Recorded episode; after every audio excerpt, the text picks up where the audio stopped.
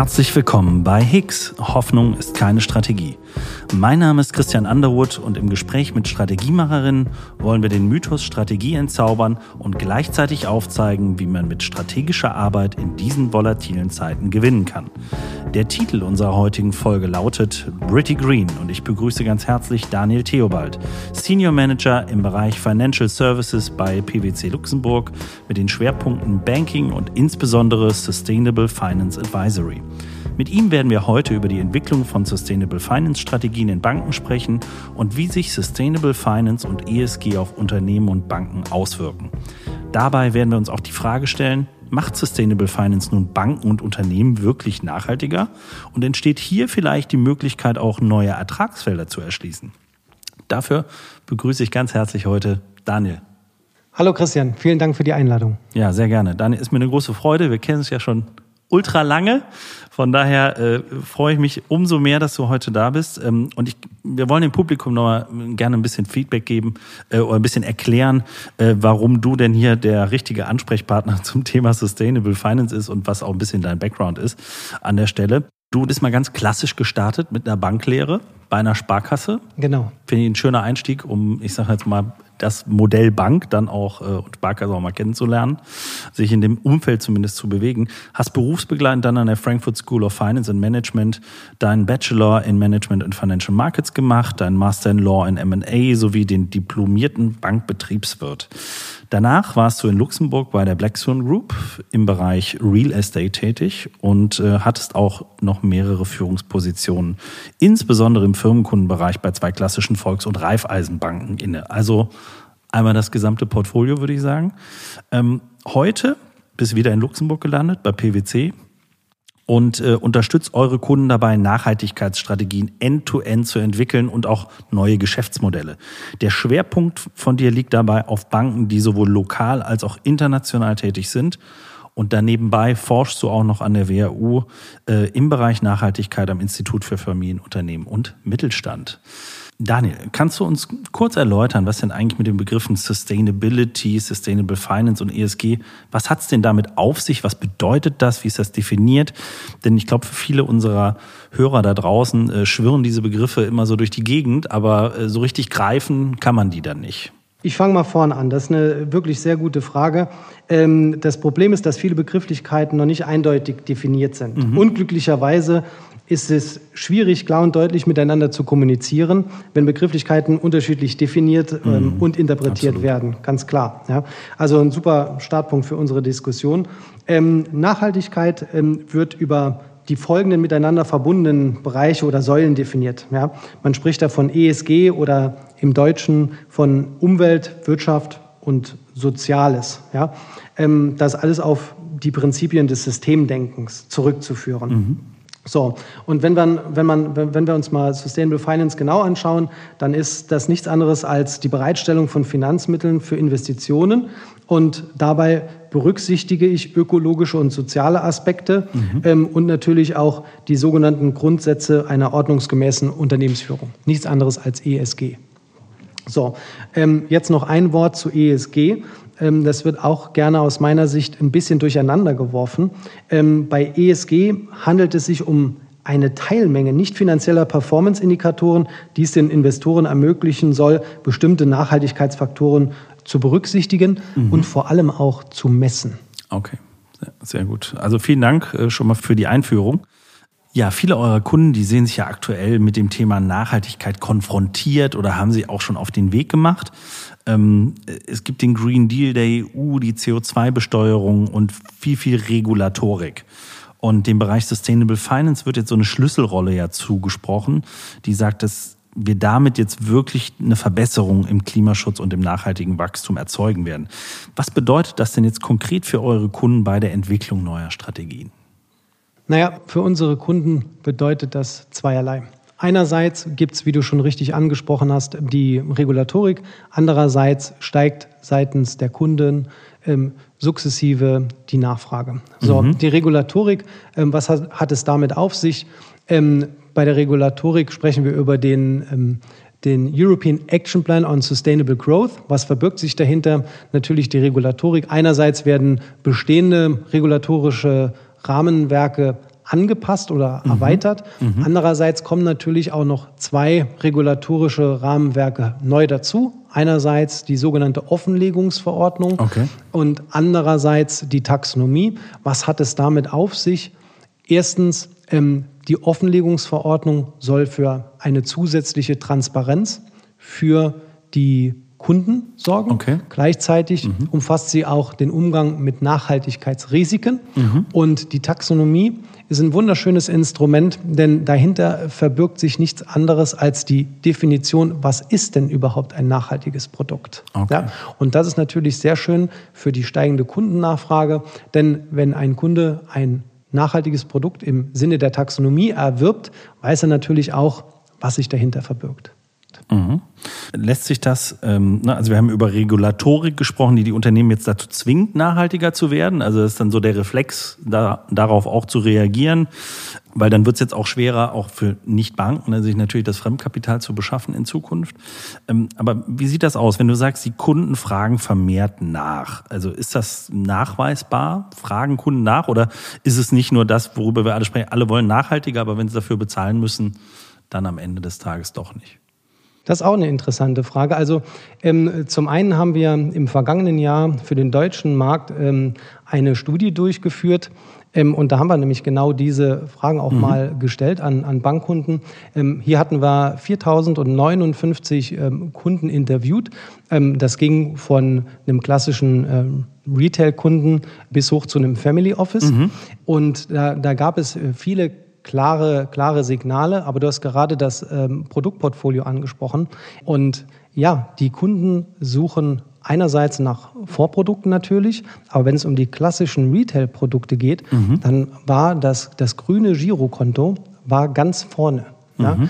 Ähm, und das ist auch so ein, so ein Punkt, da habe ich, mir ja, hab ich mir erlaubt, den Rückschluss zu ziehen, dass es mit ganz einfachen Produkten eigentlich losgehen kann auf dieser Reise. Mhm. Denn wir sprechen natürlich auch über ein ja, sehr, sehr komplexes Thema, mhm. ähm, das ja, die Regulatorik zu verstehen in all ihren Ausprägungen ähm, ist äh, sehr, äh, sehr zeitintensiv auch weil sie noch nicht ganz eindeutig formuliert ist. Ähm, dann die Kundenbedürfnisse zu verstehen, ist auch nicht ganz ohne. Ähm, aber unterm Strich ähm, muss die Bank sich die Zeit nehmen, genau das einfach zu tun, weil ansonsten ist die, die Übung umsonst. Und wenn ich ähm, schon die Gelegenheit habe, mit äh, einem Girokonto zu starten, dann ist das relativ einfach, würde ich behaupten. Mhm. Ja? ja, absolut. Also klingt jetzt nicht nach Rocket Science an der Stelle. Ne? Keine Rocket Science. Nein. Okay, absolut. Ähm, ja, Banken wie die GLS Bank, die ist da, glaube ich, ein gutes Beispiel dafür, ähm, auch was das Thema angeht. Die verfolgen das ja schon seit Jahrzehnten eigentlich ein solches nachhaltiges Geschäftsmodell und äh, wie man hört, auch mit beträchtlichem Neukundenzuwachs. Das sieht ja jetzt bei den klassischen Playern nicht so aus, äh, was die Neukunden angeht. Aber wie glaubwürdig ist es denn jetzt, wenn jetzt eine große Bank äh, jetzt einfach sagt, hier komm, jetzt legen wir mal so ein grünes Produkt auf und äh, dann, dann läuft das schon wieder? Ähm, nun ja, die, die GLS Bank hat sich ja im ESG oder Nachhaltigkeitskriterien schon von Beginn an auf die Fahne geschrieben. Mhm. Von äh, daher genießen genau diese Player ähm, natürlich jetzt auch einen Vertrauensvorsprung. Das mhm. ist ganz klar. Mhm. Ein wesentliches Ergebnis der, der Studie, die ich gerade angesprochen habe, war auch, dass in Zukunft jeder zweite Kunde sich genau anschauen möchte, wie die Bank, bei der ich zu Hause bin, mhm. Mit Nachhaltigkeit umgeht. Ähm, ich glaube, so einen ja, so eine starke Ausprägung haben wir in der Vergangenheit auch noch nicht gesehen. Ähm, und da hat natürlich eine Bank wie die GLS Bank einen riesen Vertrauensvorsprung, mhm. Ähm, weil äh, den Menschen bekannt ist, welche Schwerpunkte hier gesetzt werden mhm. und nicht erst seit zwei Jahren, mhm. sondern schon Klar. seit 1974. Mhm. Also das ist schon mal ein Unterschied. Und wenn wir jetzt, also jetzt haben wir über Girokonto gesprochen, aber hast auch angesprochen Fonds, ein genau. großes Thema, ne? weil äh, auf dem Girokonto äh, bewegt sich zinstechnisch jetzt nicht so viel in den vergangenen Jahren.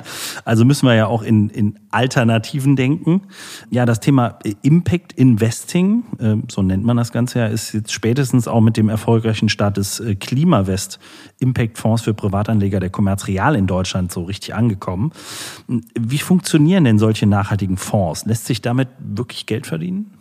Ähm, ich fange mal vorne an und ähm, lass uns mal bei, bei der Regulatorik auch starten, mhm. dann kann man das ganz gut erklären. Also die, die Regulatorik, insbesondere die Offenlegungsverordnung, ähm, die ähm, hat es ja ähm, geschafft, Fonds äh, zunächst mal in, in drei Kategorien einzuteilen. Mhm. Man hat die sogenannten ähm, Artikel 6 Fonds, Artikel 8 Fonds und Artikel 9 Fonds. Mhm. Das hört sich jetzt vielleicht ein bisschen technisch auch an, ähm, aber es hat sich tatsächlich etabliert, dass man, dass man die genau so kennzeichnet und, mhm. wenn man darüber spricht, bezeichnet. Mhm. So, ein Artikel 6 Fonds hat zunächst einmal nicht die Verpflichtung, irgendwelche Ziele zu verfolgen, die auf Nachhaltigkeit gemünzt sind, mhm, sondern, okay. sondern unterm Strich geht es zunächst einmal darum, dass man ähm, das Thema Nachhaltigkeitsrisiko entsprechend berücksichtigt bei der Auswahl von Investments zum mhm. Beispiel. So, wenn wir dann Richtung Artikel 8 vorgehen, dann wird es schon äh, etwas grüner, würde ich mal sagen. Okay. Ähm, und an, an der Stelle gibt es dann die Möglichkeit, bittet die Regulatorik darum, E- oder und S-Kriterien und G-Kriterien zu berücksichtigen. Also Environment, Social oder Governance-Kriterien. Ganz richtig, ganz mhm. richtig. Ähm, das ist eine mögliche Herangehensweise. So, und wenn man Richtung Artikel 9 geht, dann hat man ähm, die direkte Verknüpfung zu einer ähm, weiteren Regulatorik, nämlich der sogenannten Taxonomie. Das ist, wie ich finde, ein sehr schönes Instrument, weil die Taxonomie nämlich definiert, was ein nachhaltiges Investment ist. Das heißt, für den Verbraucher ähm, gibt es einen Anker, würde ich mal behaupten, mhm. einen gewissen Schutz. Ähm, denn dort, wo nachhaltiges Investment dann beispielsweise auf einem Fondsprodukt draufsteht, kann der Kunde dann auch den Rückschluss ziehen, dass es hier sich um ein Produkt im Sinne der Taxonomie handelt. Und dann hilft es sicherlich dann auch, seine Auswahl zu treffen und bestimmte ähm, Ziele hier zu verfolgen. So, jetzt Impact Investing und Artikel 9 Produkt. Wenn wir über Artikel 9 Produkt sprechen, dann bringt die Taxonomie zwei wichtige Dinge mit. Ähm, einerseits verfolgt die, ein Artikel 9 Produkt mindestens eines der bisherigen sechs definierten Umweltziele, zum Beispiel Climate Change Mitigation oder Climate Change Adaptation. Und das signalisiert dem Kunden schon mal eindeutig, welche Wirkung hier erzielt werden soll, mhm. was beabsichtigt wird zu okay. erzielen. Ja, dass, okay. dass, dass mit den Investments ein positiver Beitrag ich sage es mal einfach ausgedrückt, in Richtung Umwelt erzielt werden soll. Mhm. Okay. Und dann haben wir auf der anderen Seite natürlich auch noch einen weiteren Punkt, der für Investoren sehr interessant ist, und das ist der sogenannte Do Not Significantly Harm Test. Mhm. Jetzt werde ich zum letzten Mal sehr technisch, ähm, aber die, die, die Durchführung des Do Not Significantly Harm Tests ist auch nicht ganz trivial, aber in der Taxonomie ganz sauber beschrieben. Und die Durchführung sollte im Idealfall in einem Report landen und dieser Report ähm, kann im Sinne der ähm, Offenlegungsverordnung dann auch den Investoren auf den Tisch gelegt werden, sodass jeder Investor theoretisch die Möglichkeit hat, sich genau anzuschauen, wie genau bezogen auf Beispiel Umwelt sich ein Investment angeschaut wurde, bevor die Investition stattgefunden hat. Mhm. Und das finde ich im Gegensatz zur Vergangenheit sehr positiv. Das okay. erhöht natürlich für den normalen Verbraucher die Komplexität. Ja, Absolut. Aber, ne? Also ja. du siehst mich jetzt auch so ein bisschen sprach. Was ist denn jetzt da wirklich drin? Ne? Also jetzt mal Butter bei die Fische. Ähm, äh, was kriege ich denn da, wenn ich sage, hier, das ist jetzt mal ein wirkliches Impact Investing? Investieren die sozusagen in nachhaltige ähm, äh, Solaranlagen? Ähm, ich sag mal so, ähm, die, die Taxonomie ähm, gibt hier schon eine klare ähm, Aussage dazu. Das heißt, wenn ich beispielsweise ähm, gerne in ja, erneuerbare Energien investieren möchte, mhm. ja, dann wird mir mit einem solchen Produkt genau ja, der Weg offengelegt. Ja? Okay. Also wenn ich quasi bei der Bank vorspreche, mal ganz einfach ausgedrückt und sage, ähm, lieber Bankberater, ich möchte gerne einen, einen, einen Fonds oder Fondsanteile erwerben und ich lege bei meinen Investitionen Wert auf Nachhaltigkeit, dann ist es momentan natürlich noch ein Kunststück für den Bankberater herauszufinden, was genau bedeutet denn jetzt mhm. Nachhaltigkeit mhm. für meinen Kunden. Mhm. Darin liegt auch aktuell so ein bisschen die Komplexität. Das wird sich aber sicherlich im Zeitverlauf nochmal deutlich vereinfachen.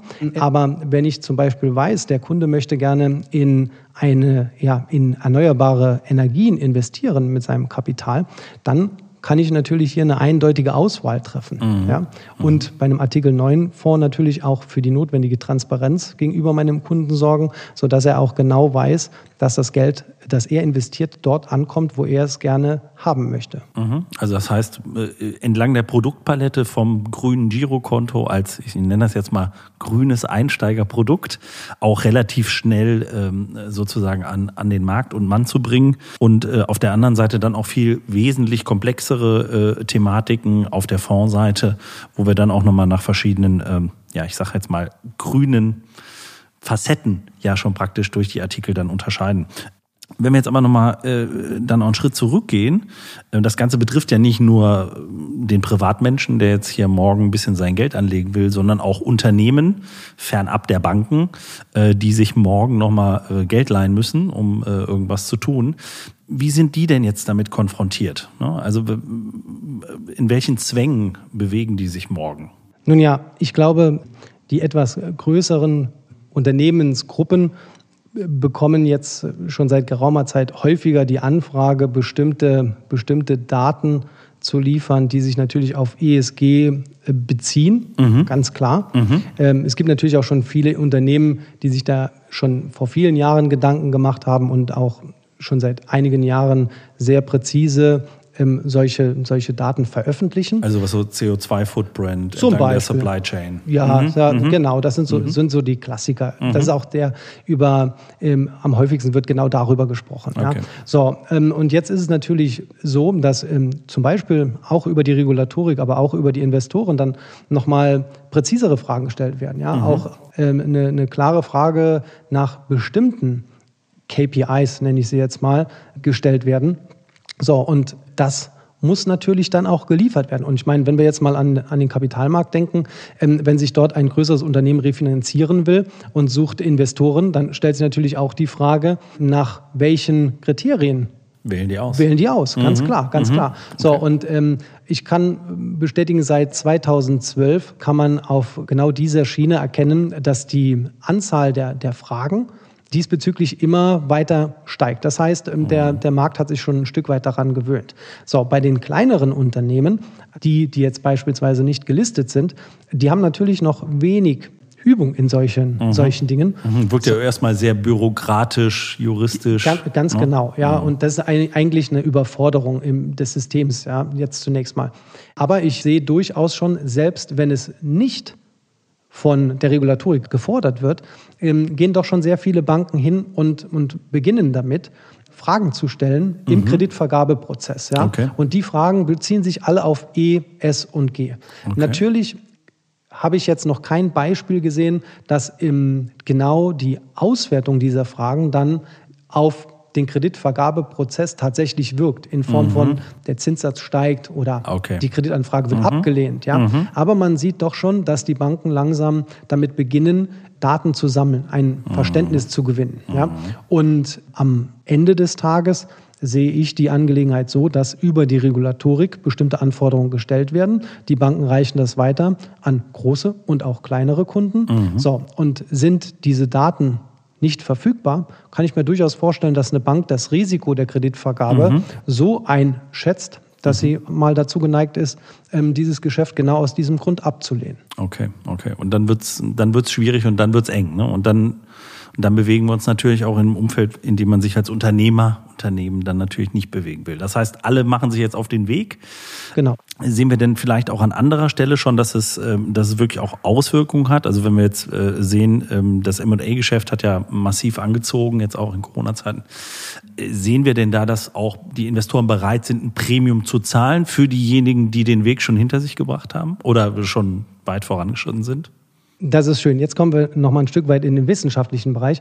Diese Frage habe ich mir auch gestellt. Und ähm, bei meiner Recherche bin ich dann ähm, tatsächlich auf ähm, jemanden gestoßen, der sich genau mit dieser wissenschaftlichen Frage auch auseinandersetzt. Mhm. Und was man hier erkennen konnte, das finde ich total spannend, ist, dass ein Investor tatsächlich dazu bereit ist, ein Premium zu zahlen, wenn ein bestimmter ESG Score erreicht wird. Okay. Ja? Ähm, also mal in Refinitiv Sprache ausgedrückt. Refinitiv ist ein Datenprovider, der mhm. dann auch ESG-Daten mhm. okay. bereitstellt oder mhm. Ratings bereitstellt. Mhm. Ähm, und hier ähm, konnte man ganz deutlich sehen, dass ab einem ESG-Score von 30 mhm. das Premium sukzessive steigt. Das okay, heißt, die Skala geht bis 100, ne? Genau, genau. Mhm. Das heißt, je höher im Endeffekt, je höher die, der ESG-Score, desto höher auch das Premium. Okay. Das fand ich eigentlich ganz spannend. Mhm. Von der Logik her, wenn man mal in der Praxis bleibt, dann ist natürlich den Investoren klar, dass äh, sie in Zukunft in ESG investieren. Mhm müssen mhm. oder Nachhaltigkeit vielmehr. Ja. So, und wenn der ESG-Score, der natürlich viele Nachhaltigkeitskriterien zusammenfasst, ja, eine entsprechende Höhe erreicht, dann heißt das für mich als Investor natürlich, okay, hier brauche ich gar nicht mehr so viel Geld zu investieren, mhm. weil scheinbar bestimmte Dinge schon erfüllt sind. Ja? Und, genau, genau. Mhm. Und das, das ist für mich die logische Erklärung jetzt mal im ersten Schritt. Ja, okay. Aber man, man sieht, dass sich hier sehr, sehr, sehr viel tut gerade. Ja, perfekt. Daniel, zum Abschluss, also vielen, vielen Dank für die für die Einführung in diese doch, ich glaube, für viele auch noch äh, ja undurchsichtige äh, Welt ähm, der Regulatorik und Nachhaltigkeit. Also ist nicht nur mal schnell ein bisschen grün gemacht und dann haben wir's, sondern ähm, das bedarf dann schon auch wirklich äh, ja einer Komplexität und strategischen Herangehensweise, dem Thema dann auch begegnen zu können. Was würdest du denn zum Abschluss unseren Zuhörern, die wünschen sich gerne immer so einen Ratschlag, was würdest du den Zuhörern denn da draußen raten, wenn sie sagen, ja, jetzt brauchen wir eine Nachhaltigkeitsstrategie? Worauf sollten sie achten? Also ich würde erstens dazu raten, nicht auf der Produktebene mhm. mit äh, Anpassung anzufangen, sondern mhm. tatsächlich auf der strategischen Ebene. Auf der strategischen Ebene ist es erstens wichtig, mit den Kunden zu sprechen. Ähm, mit den Kunden darüber zu sprechen, was ist für euch wichtig, wenn es um ESG geht.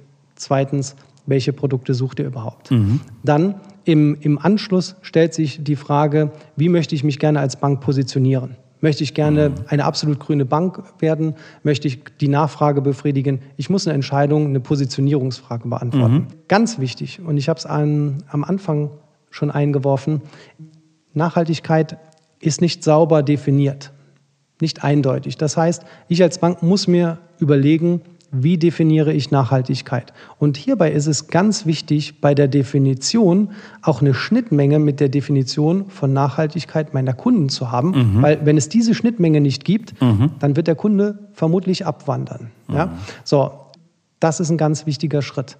Und ein weiterer und ich sage mal, das ist jetzt der letzte wichtige Schritt, ist ähm, natürlich haben die Banken alle schon ihre Strategien in der Schublade Viele neigen dazu, dann separat ein, eine Nachhaltigkeitsstrategie zu entwickeln und mhm. quasi diese beiden. Neben der normalen Unternehmensstrategie genau. und Produktstrategie. Mhm. Ganz Gibt's genau. die Nachhaltigkeitsstrategie. Ganz genau. Und mhm. genau das funktioniert erfahrungsgemäß nicht. Man sollte von Beginn an darauf achten, dass die Unternehmensstrategie verzahnt ist mit der Nachhaltigkeitsstrategie, sonst wird kein Schuh draus. Mhm. Super. Schönes Schlusswort an der Stelle. Daniel, herzlichen Dank für deine Ausführungen. Und äh, ja, wir begeben uns in eine immer grünere Zeit. Die wird aber, glaube ich, auch immer noch ein bisschen bürokratischer. Und äh, der Weg dahin, wirklich nachhaltig zu werden, ähm, ist noch weit, aber man kann auch Geld damit verdienen. Korrekt. Wunderbar. Herzlichen Dank. Vielen Dank, Christian.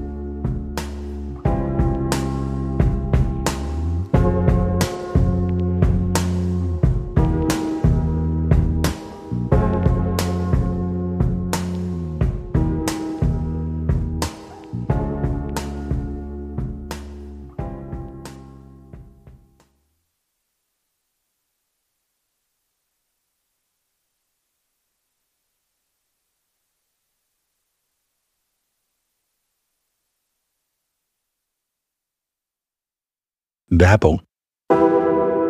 Am 16. Mai ist es wieder soweit. Unser Strategy Summit findet statt. Die Strategiekonferenz für echte Strategiemacherinnen im deutschsprachigen Raum. Dafür haben wir wirklich ein tolles Programm zusammengeschraubt mit echten Strategiemacherinnen von der Front, die euch zeigen werden, wie ihr Strategie digital noch einfach besser machen könnt. Dafür haben wir unter anderem Speaker wie Mark Pollock, CEO der Tränkwalder Gruppe und Rüdiger Rath, CEO der Kencom Gruppe mit am Start in Düsseldorf bei Infosys im Tech and Innovation Center. Was müsst ihr jetzt noch tun? Geht auf unsere Seite, findet ihr auch in den Shownotes www.strategy-summit.de und sichert euch jetzt euer Ticket mit dem Gutscheincode Community10. Community alles groß geschrieben und 10 als Ziffer. Wir freuen uns auf euch. Wir sehen uns in Düsseldorf. Ende der Werbung.